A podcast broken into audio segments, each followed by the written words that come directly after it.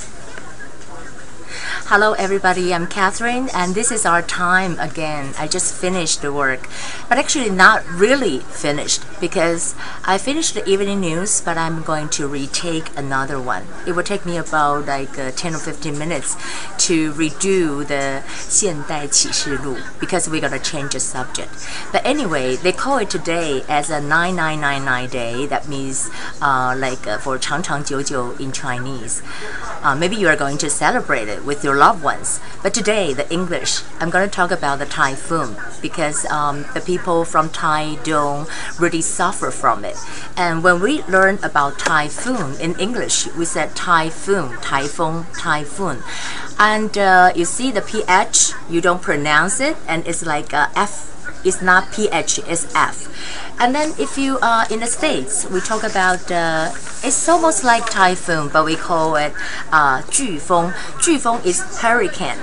Hurricane, H-U-R-R-I-C-A-N-E, hurricane. But what's the difference between typhoon and hurricane? Actually, they're the same. But hurricane happen in, you know, United States, and uh, typhoon happen in Asia, and that's the only difference.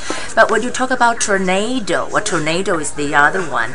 Uh, we have different names for it. You can call it tornado, and nado, and T O R N A D E, or twister, twister, it, twister, or you can call it cyclone, cyclone. This one Y pronounced as I, cyclone. You see, this is C and this is C, but this one pronounced is S. It's a soft C, and this is a hard C, so we call it k k k. Cyclone is also called twister, 龙卷风. And also we have a news today about the breast cancer. So if you want to know Ruai, this is breast cancer.